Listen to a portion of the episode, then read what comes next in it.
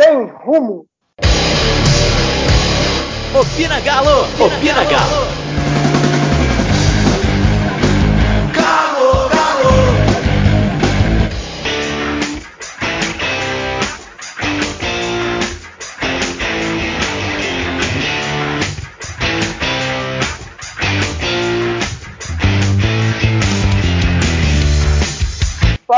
povo, o Pina Galo tá no ar de novo após vexames do Atlético. Bom, dessa vez a gente vai evitar falar do que aconteceu de ruim essa semana, porque nós temos a volta de Malu e a presença e a presença de Thiago Luiz, né, um grande amigo nosso lá de Montes Claros. A gente vai debater um pouquinho o que que é torcer para o Atlético à distância, né? Então vamos lá. Malu, como é que foi as suas férias prolongadas do Rio? Ai, foi difícil, tá? Não foi por, por opção que eu não vinha, não. É, tive uns problemas. Eu, primeiro o meu computador pifou, depois eu não tinha internet. Aí muda para um lado, muda para o outro. Foi uma zona, mas agora, graças a Deus, eu me estabeleci. E agora eu tenho computador e internet, agora dá para voltar. Muito bem. Para onde você está agora? Eu tô em Balneário Camboriú, Santa Catarina. Nossa, que é isso, hein? Menina tá boa mesmo. Ô, Tiagão, prazer te ter aqui no Opina, cara. Muito bom ter uma presença de alguém de fora da casa. Tá? Seja muito bem-vindo, cara.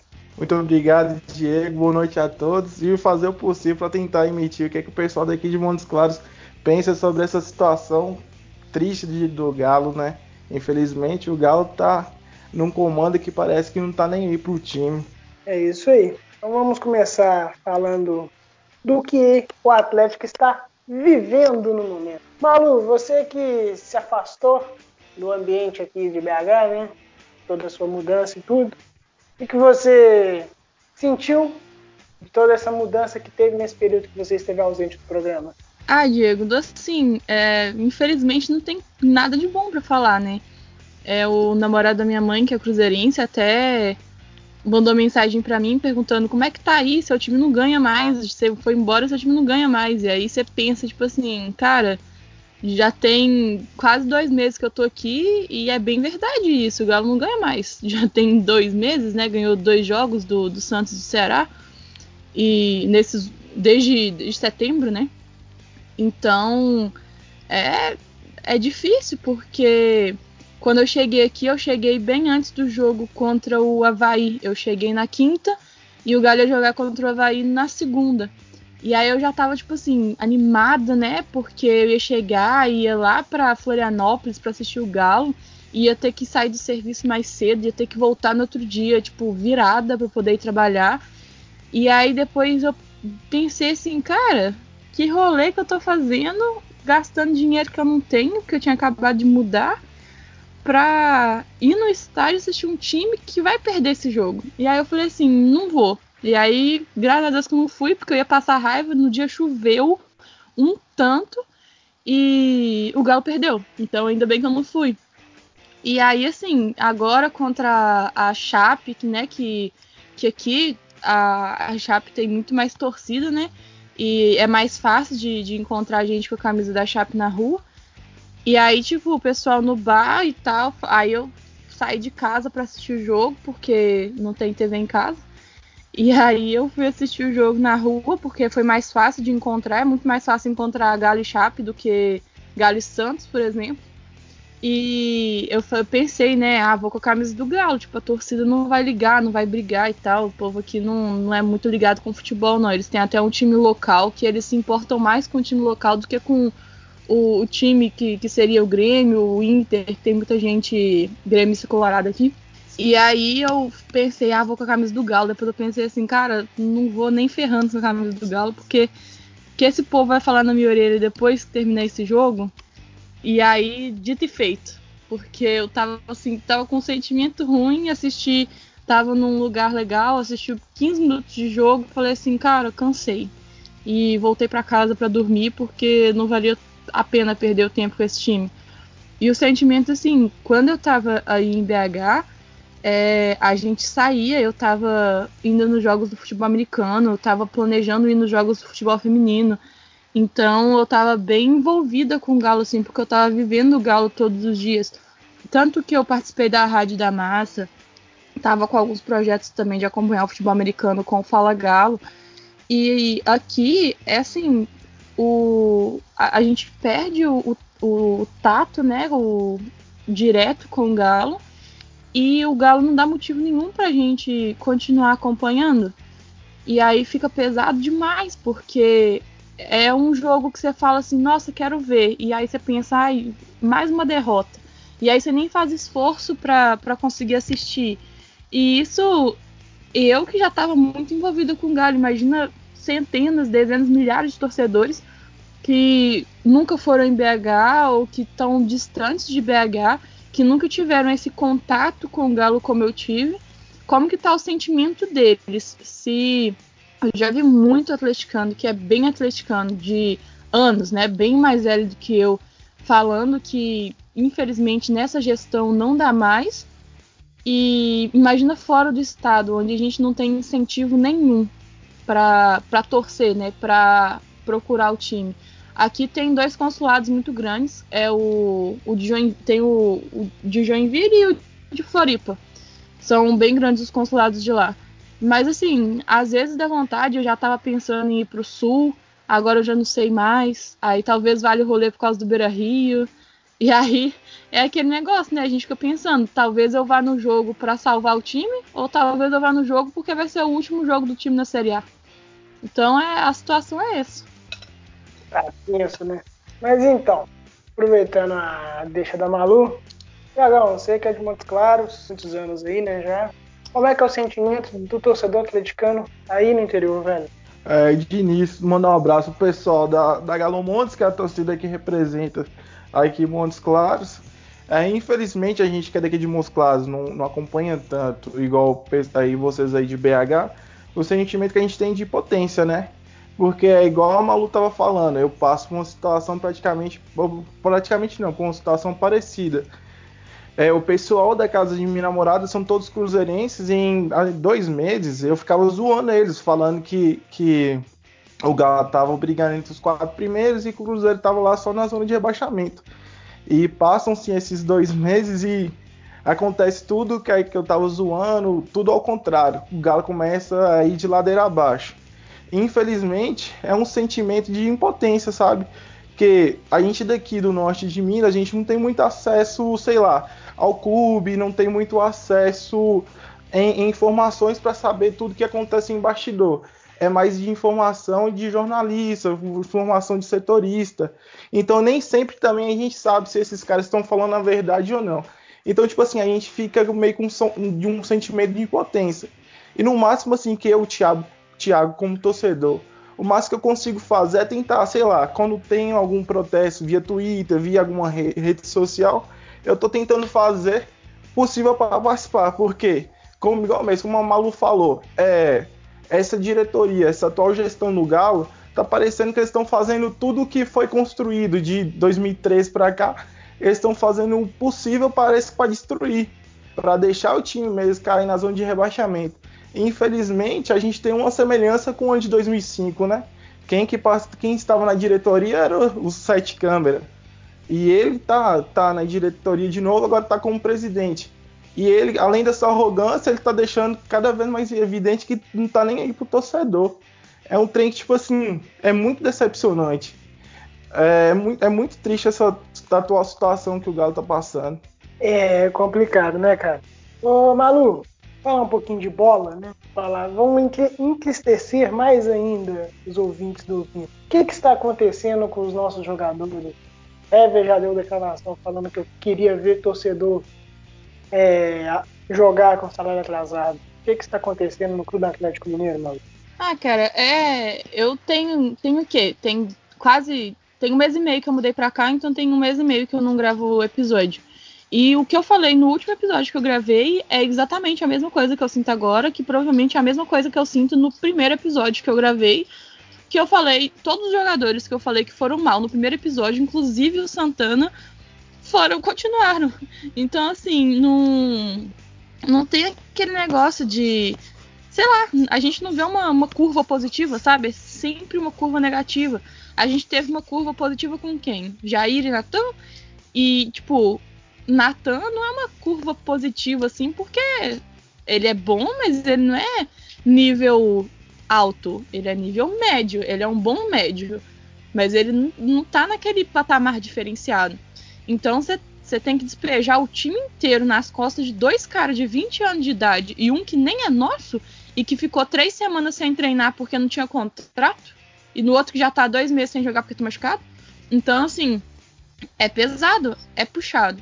E essa declaração do Hever, eu acho um absurdo ele, ele jogar isso na, nas costas do torcedor, mas ao mesmo tempo eu entendo um outro lado. Tipo, é, o pessoal tava falando que o salário dele paga o salário de vários, vários outros trabalhadores de outras profissões, e eles estão certos, eles não estão errados. O futebol é super inflacionado, só que não é só ele que ganha essa bolada. Ele ganha, todos os jogadores ganham, todos os jogadores já ganharam proporcionalmente e todos os jogadores vão ganhar. Então não, não tem como chorar agora porque o salário dos caras é alto. O salário dos caras sempre foi alto. Mas o negócio é o seguinte: e se você, trabalhador, não sei quem você que está ouvindo agora, não sei com que você trabalha, mas se você no seu serviço, se você ficasse seis meses sem receber, se você trabalha com comissão, você vai entender melhor. Porque geralmente quem trabalha com comissão tem um salário muito baixo, bem próximo ao salário mínimo. Então imagina você ficar com dois meses de salário atrasado, que já é o mínimo, e seis meses de comissão atrasado, que é geralmente onde que a gente faz o nosso nosso salário render, né? Que é na comissão, é com venda, é com etc. Várias, várias coisas que podem aumentar uma comissão. Imagina isso. É, somando, somando assim quatro meses é, sem direito de imagem, né? Alguns jogadores, alguns têm seis os salários estão atrasados. É, o salário do mês passado foi pago. Esse, o salário de setembro foi pago em outubro. O salário de outubro não venceu ainda, né? Porque vence dia 5, no quinto dia útil. Mas como é que esses caras vão trabalhar, sabe? Não tem motivação. Mas ao mesmo tempo, eu penso que se tá ruim, pede para sair. Se tá ruim, fala, olha, é, eu não tô recebendo meu salário, eu não acho justo eu trabalhar. Eu também não acho justo quem não recebe salário trabalhar. Independente se ganha mil reais, independente se ganha 400 mil reais. Se não recebe, não trabalha. Isso para mim é lógico. Então fala assim, olha, Mancini, olha, Rui Costa, olha, Sete Câmara. Eu não vou jogar porque o meu salário está atrasado. Você quer mandar embora? Manda. Você quer me colocar no banco? Coloca. Eu não vou jogar. E aí abre espaço para os outros caras. Eu tenho certeza que Bruninho quer jogar, eu tenho certeza que Marquinhos quer jogar, tenho certeza que Alejandro quer jogar, tenho certeza que Vitor Mendes quer jogar. Tenho certeza que esses jogadores da base, eles querem jogar. E não é só o sub-20 não. Chega lá no sub-17 e pergunta quem quer jogar contra o Goiás, por exemplo. Os meninos querem jogar, gente. Então, assim, tá insatisfeito? Não precisa. É o que o, o presidente do Corinthians falou. É, tá, tá com salário atrasado, não quer jogar, beleza, eu te entendo. Você não é obrigado a jogar com salário atrasado, mas fala, não entra dentro de campo para fazer bosta, igual os caras estão fazendo. Então, é aquele negócio, ao mesmo tempo que eu concordo com, com o Hever que realmente jogar com salário atrasado é pesado, porque a gente, como trabalhador sem salário, a gente tem conta pra pagar também, pelo sem considerar, tipo, ah, eles ganham 400 mil, a gente ganha mil, enfim, isso é, é discussão para outro dia, mas é aquele negócio. Não quer jogar? Pede para sair. E aí vai falar: Ah, eu sou batedor de pênalti oficial. Tem um pênalti que nós vamos fazer: jogar o centroavante novo na fogueira. E isso, isso para mim não faz sentido, sabe? É, ah, o, o Hever agora. O Hever era zagueiro, mas agora ele joga de volante. Mas na verdade, quem arma o time é ele. Porque no time joga sem armador. Então, o cara que fala que ele está insatisfeito por salário atrasado, ele tem três funções no time. Ele tem uma função defensiva, ele tem uma função ofensiva e ele tem uma função de organizar o time. E nisso tudo ele é o capitão do time ainda. E geralmente o capitão, eu já fui capitão de um time por muito tempo, o capitão expressa o, o sentimento do resto dos caras. Então todo mundo tá pensando assim, eu tenho certeza. É aquele negócio. Fala, vou pagar e não paga ou fala, é, ah, a gente vai pagar um tanto e tal. A única dívida para mim que funciona dentro do Atlético é a dívida que vai impedir o Elias de renovar o contrato. Para mim essa é a única dívida que presta. O resto tinha que ser, sei lá, é, não dá para pagar, a gente negocia para os próximos anos e, e, tentando diminuir esse, esse prejuízo aí. É, com base nisso, até a Malu citou a questão dos jovens garotos da base. Você acha que é a solução, Thiago? Ah, eu, eu acho que não, porque na, quer dizer, na verdade, é, colocar os jogadores da base nesse atual, nesse atual momento que o Galo está passando seria de certa forma colocar é, os jogadores na fogueira. Mas é igual a, a, Malu falou. Com certeza esses jogadores da base vão, vão mostrar mais, mais, mais vontade. E a questão de jogador do Atlético, infelizmente, a gente está ficando refém desses caras desde 2013, 2014. O jogador brasileiro tem a cultura de, de fazer montinho, pode derrubar treinador. E infelizmente, é, com os treinadores que a gente teve desde 2014 para cá, desde 2014 até 2019, e realmente a gente via, a gente vê que realmente a culpa não é só do treinador, que a culpa é, que a culpa é do jogador. É, eu, eu acho que não só não arriscar só na base, eu não acho que é o ideal. Eu acho que deveria chegar, fazer uma reunião e pegar assim, ó, você tá o jogador assim, você quer jogar mesmo com salário atrasado, assim, assim é não. Assim não eu quero. Então beleza, você vai jogar. Ah, eu falo assim, quem não quer jogar, pega e não joga. Se chegar e, e separar quem quer jogar e quem não quer jogar e fazer uma mescla. Porque só chegar e, e, colocar todos os jogadores da base também acho que não daria muito certo, não, porque de certa forma ia colocar os meninos na fogueira. Mas que realmente a gente vê que os jogadores do Galo estão na má vontade. Tanto que o Fábio Santos, que é o nosso batedor de pênaltis oficial, se eu não me engano, ele, de todos os pênaltis que ele bateu no Galo, o cara errou só um. Aí chega num, num jogo que o Galo tá perdendo de 2 a 0 contando com, com um gol, tem um pênalti, que tem o Galo para poder diminuir o placar e até correr a, ter a chance de virar e o cara não, não, não, não, querer bater e tirar o dele da reta, você vê que tem alguma coisa de errada. A gente, a gente tem que os caras. Nisso, o Alexandre Calil ele era corajoso. O Calil tinha os seus defeitos, mas nisso o jogador não pintava e bordava para cima dele. Ele chegava e batia o pé, batia a mão em cima da mesa e, e colocava a mão no peito do jogador para fazer eles jogarem. Pelo menos essa é a informação tipo que eu tenho sobre, sobre o Alexandre Calil, sobre essa fama que ele tem. Infelizmente o Galo tá, tá, tá muito desorganizado e você vê a questão de esquema, igual a Malu falou, repito. O Hever é um cara que é zagueiro. Ele é zagueiro, joga de volante, arma o time e arma o time. Que, que, que nexo tem nisso? Por mais que todo mundo julgue o Casares, fala que o Casares é, é, não, é, não, não, tem disciplina alguma, mas queira sim, queira não, ele é o nosso armador. Por que não colocar o, o cara para jogar, sendo que a gente está jogando sem, sem armação nenhuma?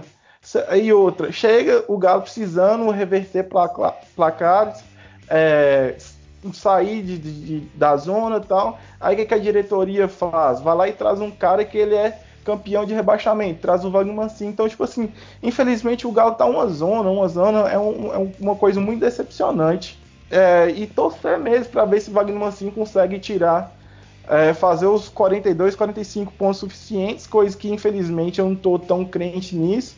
E ver para ver e e torcer mais pra gente não cair, né? Porque senão ano que vem não quer ficar gritando, vamos subir galô, não. É, rapaz. É, a gente entrou no consenso que o Atlético precisa de oxigênio, Atlético de fôlego, de força, de vitalidade.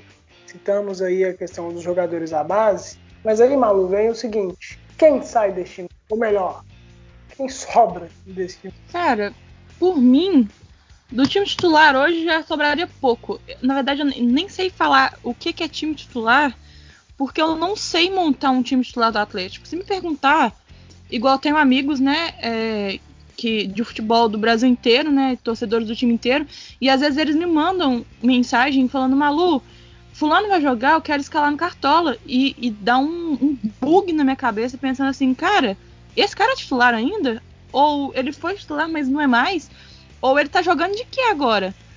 O, o Hever, por exemplo, você escala ele de, de zagueiro no, no Cartola, mas ele é volante. O Elias, você escala ele de volante, mas ele é meia. E o Luan, você escala ele de ponta, mas onde é que o Luan joga? Então, assim, é, eu, por exemplo, tiraria os caras, começando pelos salários altos. Então, é, Vitor Léo Silva, Hever, Fábio Santos, Elias, Ricardo Oliveira, Giovanni, Maicon e acho que do, dos inúteis do salário alto é esse. Uh, se eu lembrar de outro, eu falo. E agora, os que são inúteis, porque são inúteis mesmo, uh, o Patrick, o Leonardo Silva já vai aposentar, né? Eu acho que eu coloquei ele na lista do, do salário alto, mas enfim, se eu não coloquei, ele tá aí. É, o Wilson, que eu já assumiria com ele, porque sem objetivo, manter um cara que conquista um ponto em, em 12 disputados. Não que o time esteja melhor, com aproveitamento melhor do que isso, mas para mim não presta. É, deixa eu ver. Otero também pode dar um jeito de sumir com ele, o Xará também não precisa. São jogadores que, se o time tivesse bem, se o time tivesse uma média 7 e eles jogassem uma média 6, que é o que eles jogam mais ou menos, daria. Mas como o time tá na média 2, jogar uns caras com a média 6 não, não funciona. A gente precisa de uns caras com a média 8 para poder alavancar o time. Eu acho que talvez fosse até mais fácil elencar quem fica do que quem sai, né? Porque Zé Wellison também tinha que, que dar um jeito de sair. É, não sei, já, já até perdi a conta de onde que eu tô. O Luan também podia arrumar um jeito de sair. É, sobrou quem? sobrou o Jair, o Guga, o de Santos, que talvez para mim não sei se fica ou se vai também. De Santos é um cara que deve receber um salário bom, e é um, um bom centroavante, mas não sei se se compensa. É, principalmente com o Alejandro, né? Se a gente for, for manter o Alejandro. Rabelo fica. Maidana pode ficar também. Porque até agora a gente não viu o cara jogar, né? Dois anos de Atlético não, não consegue. O Hernandes também podia dar um jeito de, de negociar ele. O Martinez eu acho mais interessante. Talvez eu daria uma chance. É... Faltou alguém? Faltou todo mundo, mano. Tirou o time todo. Quem sobra? Deixa. Ah, o Natan, faltou o Natan. O Natan, eu não sei. Eu. Eu acho que eu renovaria com ele por um empréstimo se o empréstimo fosse vantajoso pro Galo, sabe? Tipo, se o Chelsea pagasse metade do salário, ou mais da metade, é claro, e. Ou depois viesse com um passe fixado, não sei. É, um passe baixo, assim, sabe? É, eu não desgosto dele. Eu acho ele bom. Só que ele cai naquele negócio, ele é um jogador nível 6. Então, num time muito fraco, esses caras eles não conseguem puxar o time para cima. Ah, eu lembrei, falei jogador nível 6, lembrei de dois, Casares e Vina. Eu não deixaria o Casares, eu acho o Casares muito bom de bola, ele seria um nota 8, um cara que poderia levantar o time, mas um, ele não joga e dois, ele não tem vestiário. E eu acho que num time desorganizado, você contar com um cara mais desorganizado ainda para organizar o time não funciona. Então, se o Casares ele tivesse peito, é, tivesse profissionalismo, ele mandava no vestiário. É, principalmente porque ele é amigo de uns caras muito chave, tipo Otero e Xará, sabe? Se Otero, Xará e, e Casares eles é, fizer, fizessem uma frente do Galo boa, um ataque bom, a nossa defesa ela era muito ruim e ela ela ficou foi melhorando e aí cagou o meio e aí quando cagou o meio desandou a defesa também porque não tem como segurar tudo mas o, o Casares eu, eu negociaria por causa disso eu acho ele um excelente atleta é, eu acho que ele vai jogar muita bola em, qualquer time que ele jogar porque ele é muito bom jogador né dentro de campo eu acho ele bom mas fora de campo ele é péssimo então, na média, ele não compensa. Eu não renovaria com ele por causa disso. Não renovaria, não, né? O contrato dele é até ano que vem. Eu não manteria ele no time por causa disso, porque um time bagunçado não precisa de mais bagunça. E o Vina é o mesmo caso dos jogadores nota 6. Ele é um cara que, se precisasse do Vina para jogar 15 minutos, para jogar 20 minutos, para jogar um jogo quando um cara bom tivesse machucado, o Vina era bom. Top. Contar com o Vina 10 jogos na temporada, 15 jogos na temporada, por aí, um, um, time que faz uns 80, é ok. Agora, ter que contar com o Vina como titular todo jogo, eu não concordo. Então, eu acho que a maioria desses caras no elenco, tirando o Rabelo, que eu acho que o Rabelo é um jogador titular, e o Jair é um jogador titular, que eu vejo os dois titulares no meu time, e o Clayton, né? O Clayton no gol. É, tirando os três, que para mim são jogadores que podem montar uma equipe, podem fazer parte de uma equipe titular, os outros são mais ou menos, depende. E no depende só tem uns seis. E o resto pode, pode tentar mandar para quem quiser receber. É, a questão do Natan é que ele tem contrato com o Chelsea até junho do ano que vem, né, de 2020, e pode assinar um pré-contrato agora em dezembro.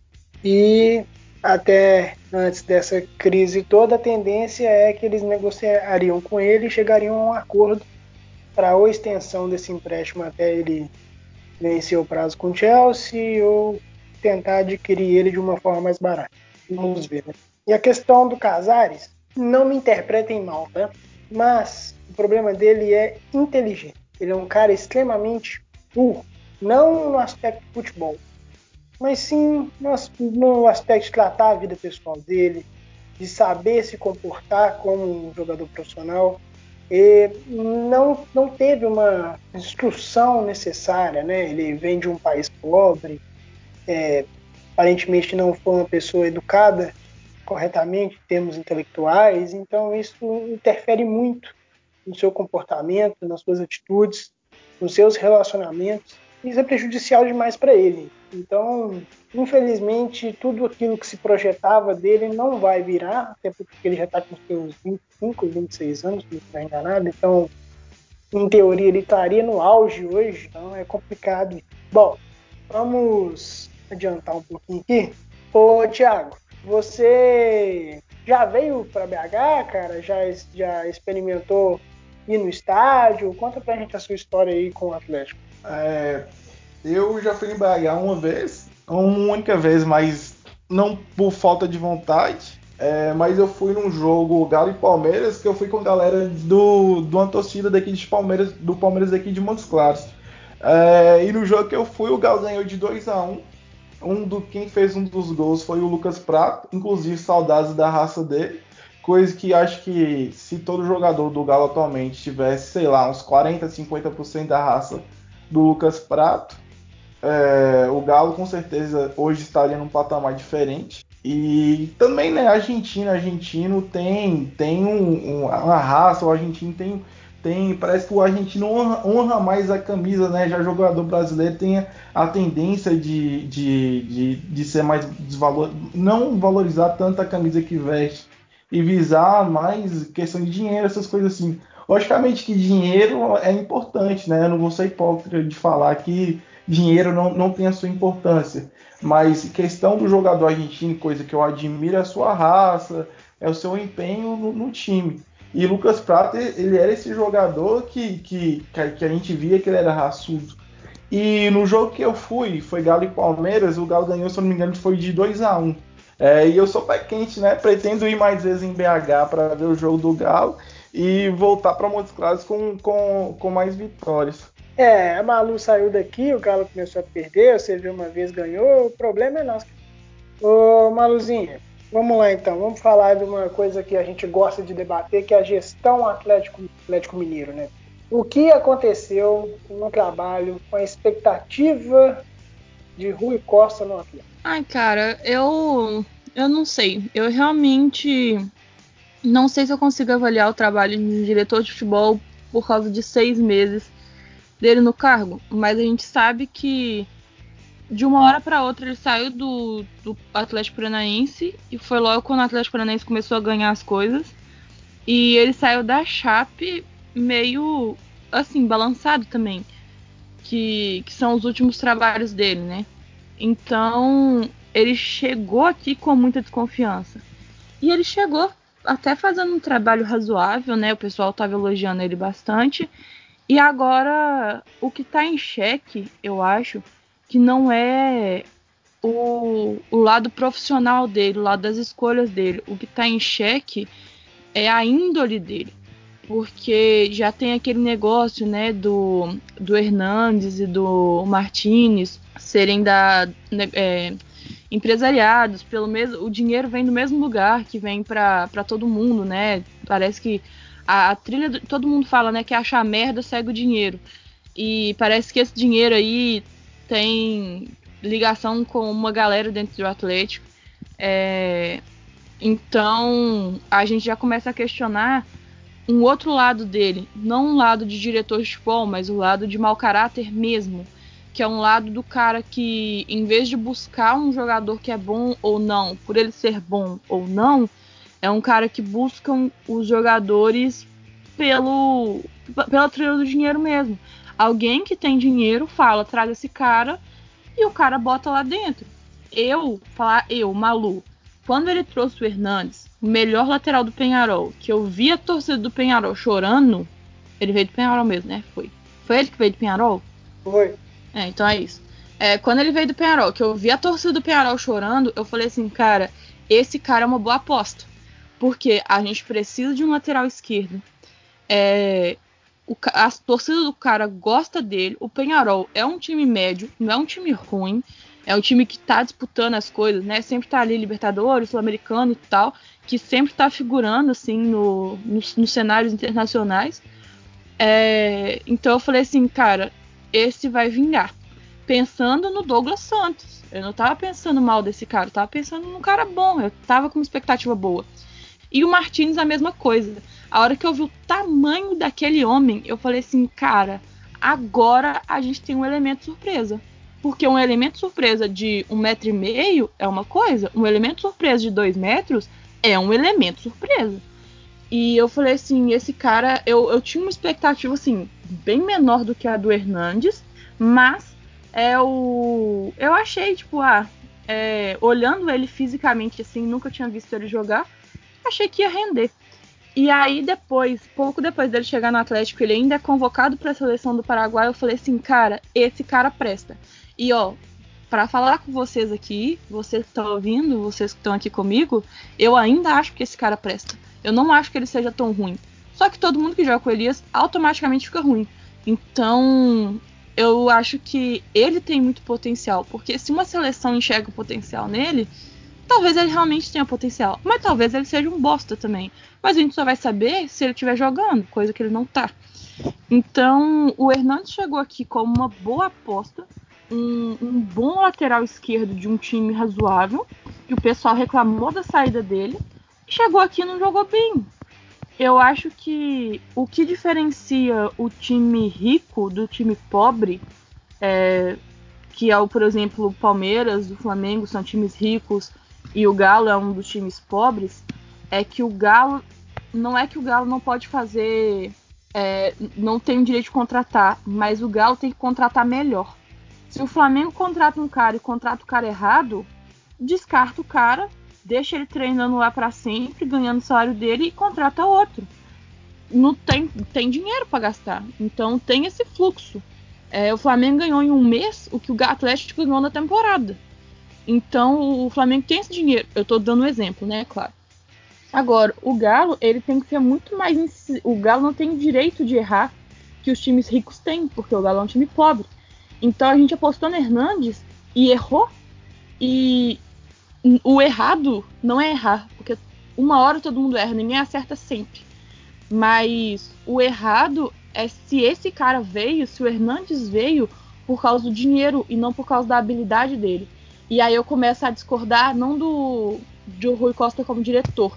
Eu começo a desconfiar do Rui Costa como pessoa. Aí eu já vou achar que ele é mau caráter. Porque isso é, é antiprofissional, sabe? E isso fere vários deveres morais e éticos, e eu não preciso falar que vocês sabem, é, vocês entendem. E, e eu acho que aí tem essa, essa dificuldade. Eu não, não acho que ele tenha errado tanto em trazer esses caras e os outros caras que ele trouxe também. É, eu acho que foi até razoável, assim, no balanço, foi um trabalho razoável mas eu acho que ele está completamente errado se ele trouxe esses caras porque alguém mandou ele eh, colocar esses caras aqui. Eu não vou afirmar que ele mandou, alguém mandou, ou que alguém não mandou, ou que alguém deu dinheiro, ou que alguém não deu dinheiro. Eu não vou afirmar isso porque só eles e Deus sabem. Eu durmo com a minha cabeça no travesseiro, com a minha consciência tranquila, sabendo que não tô achando ele um mau diretor, um diretor de futebol, não tô achando ele bom, mas eu não tô achando ele mal. Mas se foi por causa do dinheiro, eu acho ele péssimo. E eu acho que ele tem uma dívida que não é só com o Atlético, é uma dívida do que a gente colhe, a gente planta. Então, se ele tá colhendo esse tipo de coisa, o problema dele não, não vai ser mais nosso, né? Vai ser no, no futuro dele e o que, que ele vai colher lá pra frente. Exatamente. É, gente, como nem tudo são flores, Malu aí descreveu muito bem a situação da gestão do Atlético, é uma coisa assustadora, né? Ô, Thiago, a gente viveu tempos de glória de 2012, 13, 14 e até 15, né? Podemos dizer que o Atlético teve o seu ápice nesses anos e, de repente, com uma mudança constante de técnico, é, uma, não, uma não confirmação de, um, de uma linha de trabalho, é, uma diretoria que não entende nada de futebol, não entende, nunca entendeu e não irá entender. Por diversas razões, entre elas a arrogância e a prepotência dos envolvidos. Pessoas que estão no clube há décadas, que não se comportam com o devido interesse no clube, né? E a gente não vai ficar citando nomes aqui porque ninguém quer ser processado. Então, assim, o Atlético vive um mundo paralelo, né? Voltando um pouco no campo, há um mês atrás, o um mês atrás, não, mentira, duas semanas atrás, o Hever, o mesmo capitão que falou que não, que os torcedores queria ver se os torcedores trabalhariam para os atrasados, afirmou que a briga do Atlético não era o rebaixamento. E após o jogo da Chapecoense, a primeira declaração dele foi que se continuar, né, vamos interpretar a declaração dele, né, se continuar dessa forma, desse futebol que está jogando, vai cair. Então, Thiago, eu te pergunto o seguinte: como podemos entender a postura de uma diretoria que se omite, que se afasta, que não se posiciona? O representante dos jogadores muda de discurso numa facilidade enorme e nós, torcedores, estamos refém de discurso e as atitudes não acontecem. Olha, Diego, infelizmente, é, é isso tudo aí que você acabou de falar. É, é, o, o nosso presidente, ele estava abordando uma política que era tida como, como austeridade, só que, ao meu ver, é uma austeridade bem, bem falsa, né? porque ele investiu em jogadores que, que não rendem, pagam salários altos. É, Michael Boltz da vida, José Wellison, todos esses, a maioria desses jogadores que a Malu citou, eu até concordo com ela.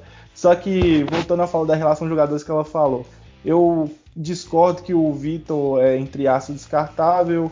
Eu acho que o Casares, por mais que que ele não, não tem nenhuma educação, que ele não, não é muito profissional, eu ainda manteria ele no time, porque eu ainda vejo uma certa importância, importância nele. É, o Lucas Hernandes e o Ramon Martins, é, que foram esses dois jogadores que o Rui Costa trouxe, eu acho que de certa forma eles merecem, ao meu ver, eu ainda vejo que eles ainda merecem alguma, chan alguma chance, porque é, com um time bagunçado, nenhum jogador bom rende. Então, tipo assim, eu prefiro que, que ver ainda que esses caras não renderam pelo fato do time do Galo estar tá bagunçado. O time em questão de escalação e a instituição, o Clube Atlético Mineiro, está totalmente bagunçado, né? É, eu ainda, por que pareça, eu ainda vejo que 2020 vai ser um ano de mudanças. Espero que sejam mudanças positivas. É, uma das coisas que eu mais espero é o nosso presidente pedir a renúncia por causa dessa política que, que, que ele tentou impor no time. E sobre essa questão da austeridade, se eu fosse ele, sinceramente, é pela igual essa fala do Hever, né? Que se continuar do jeito que tá, o Galo vai brigar para não cair. Ou seja, não paguem meu salário que eu vou deixar que nós vamos deixar o time cair. Então, tipo assim, se eu fosse o nosso presidente, eu faria o possível em, em tentar se fazer mais dívidas, entre aspas, quer dizer, mais dívidas, né? arrumar alguma maneira para pagar o salário dos jogadores, porque o Galo é um time grande, velho, porque não, não imagino mais o, o Galo caindo. E se o Galo cair de novo, meu medo é o Galo se tornar um, um Vasco da vida. Ah, e falando sobre o Penharol, o Penharol é um dos times mais respeitados do Uruguai. Então, de certa forma, os torcedores do, do, do, do, do Penharol que choraram, choraram um pouco sobre a saída do Lucas Hernandes, eu acho que de certa forma, sim, porque ele é bom, entendeu? Eu lembro que ele deu um cruzamento perfeito, um cruzamento que quase que, que resultou num gol do Penharol, que quase eliminou, infelizmente, né, tem ficado no quase, quase eliminou o Flamengo da Libertadores. Então, infelizmente, eu, eu, vejo que o Galo tem que mudar muito, mudar muito mesmo. E eu peço ao nosso presidente é fazer o impossível para pagar o salário desses jogadores. Senão a gente vai ficar refém deles aí e eles vão fazer de tudo para derrubar o Galo. E eu não quero ficar cantando, vamos subir Galo ano que vem, não. Isso aí, Thiago. É, gente, vamos encerrar então? Malu, foi bom te ter de volta. Espero que participe de novo várias vezes, né? Sempre bom ter a sua companhia no programa. Pode descer palavras finais, hein? Ah, infelizmente não tem muito o que falar, né? É, eu saí de, de PH falando que queria assistir o, o Galo em, em Santa Catarina, mas infelizmente todos os times de Santa Catarina estavam na zona de rebaixamento, né? O Havaí, a Chape na Série A e o Figueirense na Série B. Então que não tinha como assistir o Galo em Santa Catarina, né? Eu ia ter que esperar um ano. E aí estão fazendo meu sonho se tornar realidade, né? Pelo pior lado possível. Em vez de Havaí, Chape se salvar, é o Galo que tá afundando. Eu, eu deixei uma thread lá no meu Twitter. No, no meio de outubro eu falei isso porque desde que desde o início do campeonato, eu não fui igual o Thiago. Desde o início do campeonato eu falei, Cruzeiro não cai e o Galo tem que ficar de olho, porque o Galo não tem time. E o Cruzeiro tem umas peças que ainda podem fazer diferença no jogo. O Thiago Neves é um deles. O Thiago Neves falou: manda esse cara embora, mandou o Rogério Senna embora. O Abel chegou, ele assumiu a responsabilidade. E tá lá pontuando, tá lá fazendo gol e o time já tá respirando de novo. Então, é, esse negócio é, é uma brincadeira que agora eu tô com bastante medo de virar realidade. Eu fiz essa thread no meio de outubro falando o Atlético vai cair, porque o nosso aproveitamento pela lógica, por todas as lógicas, por todos, todos, todos, todos, infelizmente, é muito difícil falar isso, mas toda a lógica, tudo, toda a estatística, não tem uma estatística, uma única, uma única, que diz que o Galo vai permanecer na Série A ano que vem. Então, o Galo tem que, além de contra tudo, contra todos, é contra a matemática também. Porque nada bota o Galo na Série A ano que vem. O Galo não tem uma média de pontos nos últimos jogos boa. Isso considerando o segundo turno, porque o primeiro turno já foi. É, pela média de pontos que o Galo fez em 27, o Galo não consegue 9 em 9 jogos. Pela média de gols feitos e gols sofridos, o Galo não vence mais nenhum jogo porque o único time com um número pior do que o Galo é o Ceará e o Ceará já foi. É, então, pela média de pontos em casa, pela média de pontos fora, o Galo não não vence mais. Pela média de se o Galo venceu no primeiro turno, vence no segundo, a gente teria duas chances, que seria contra o Cruzeiro e contra o, o Fluminense. Ou seja, estamos é, ferrados é, porque os dois times estão brigando para não cair e com muito mais empenho que a gente. Então essa é outra estatística que não está do nosso lado. Não tem uma, uma única estatística do Galo hoje que garante o Galo na Série A 2019. Nenhuma. Enquanto Fortaleza, Cruzeiro, é, Fluminense, todos esses times têm estatísticas, estatísticas favoráveis e estão caminhando para fora da zona. Até o Vasco. O Vasco já está quase colado lá no G4, que agora emplacou uma série de vitórias que ninguém explica. Mas é muito complicado o Galo salvar esse ano. E eu queria que todo mundo entendesse isso, porque em setembro eu já sabia que a gente estava ferrado. Em outubro, uma galera percebeu. Hoje tem gente que ainda acha bom vitória de Ceará, de, de CSA, de Havaí esses times não pode ganhar. Esses times que estão embaixo da gente não pode ganhar. Cruzeiro incluído, Fluminense incluído. Porque é muito mais fácil esses times não pontuarem do que a gente fazer ponto. Então a nossa torcida ela deixou de ser pro Atlético e passou a ser contra os adversários do rebaixamento. E isso é muito preocupante. Ter que depender dos outros, porque a gente não pode depender da gente mesmo. Então fica esse meu recado aí pra galera que ainda não tá desesperada o Galo vai cair se continuar com esses números. Não tem uma estatística a favor do Atlético. Então é para ficar cabreiro, para parar de preocupar com o outro lado, porque o Cruzeiro não cai esse ano. Bota isso na cabeça de vocês. Não cai. Zezé Perrella tá lá para isso. Pro Cruzeiro não cair esse ano. Então, foca no que é importante, que é o Galo não cair. E esquece o time de lá. Deixa acontecer o que tiver que acontecer. E foca no Galo. Se quiser ir no estádio, vai.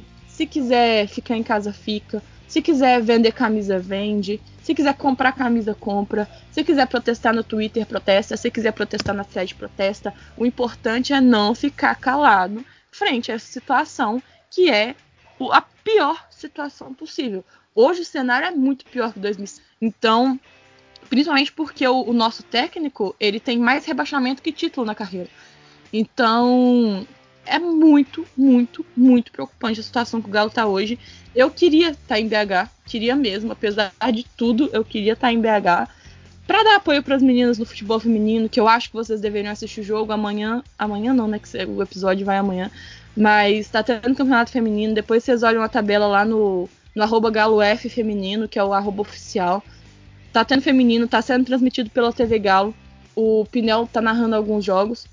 É, tá até no futebol americano também a temporada. Então, os outros times que estão dando algum orgulho pra gente ainda, tá valendo a pena assistir, é gostoso assistir esses outros esportes. Deem uma chance, porque o time feminino não tá jogando pior do que o time masculino, eu garanto para vocês. Ouça esse podcast, venham me cobrar, porque o time feminino não tá jogando pior que o masculino. E falei demais já, mas é, é tudo isso. Quem não tá preocupado, pelo amor de Deus, comece a se preocupar. Se puder ir no protesto, vai. Se puder só ficar no Twitter, fica. Se puder mandar mensagem no Instagram, manda. E, gente, o problema não é só dentro de campo, não é só o treinador, não é só diretor de futebol, não é só presidente. O problema é os quatro, os quatro. Porque não adianta trocar de presidente e ele está no campo. Não adianta trocar de treinador e o Rui Costa ser o diretor. Não adianta trocar o presidente e ter o Mancini treinando. Então o problema é as quatro coisas que estão ruins e ninguém faz nada. O Galo é da massa e tem que voltar a ser da massa. É esse meu recado de hoje. Boa, Maluzinha. É, Tiagão, prazer, cara, ter você aqui no Opina.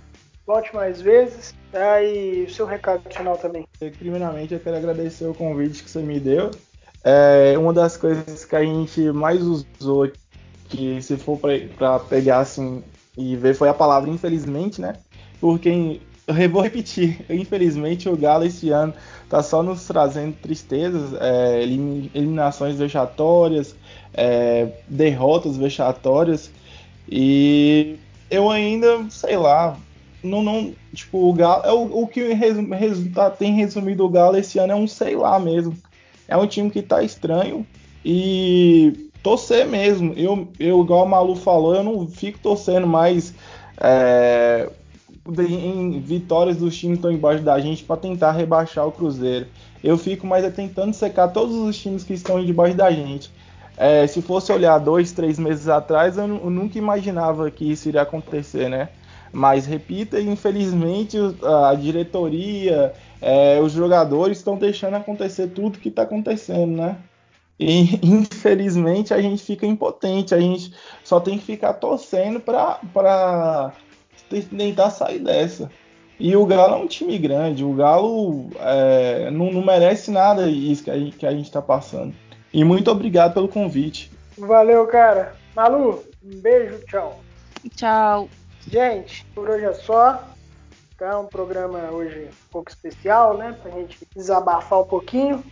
Siga a gente lá no Twitter, Opina Galo Podcast, arroba Opina Galo.